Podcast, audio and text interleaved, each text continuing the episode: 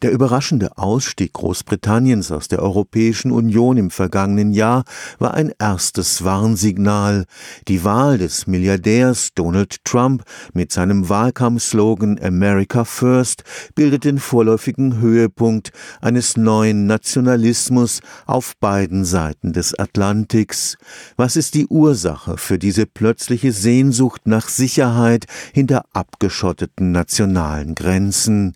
Im zu Ende gehen kommenden Wintersemester war das Thema einer Vortragsreihe am Karlsruher Zentrum für angewandte Kulturwissenschaft. Im Abschlussvortrag am vergangenen Freitag warnte Professor Helmut Wilke eindringlich, der nationalistische Populismus eines Donald Trump werde die Politik in den USA, aber auch in Europa noch auf lange Zeit beherrschen. Diese nationalistische Komponente macht den rechtsradikalen Populismus eben erst stark. Wir muss das Zusammenspiel von nationalistischen Abschottungstendenzen einerseits und der Überlastung, der allgemeineren Überlastung durch Komplexität zusammensehen. Der Professor für Global Governance an der Zeppelin-Universität in Friedrichshafen beschreibt die Verunsicherung vieler Menschen durch die Globalisierung und die rasanten technischen Revolutionen.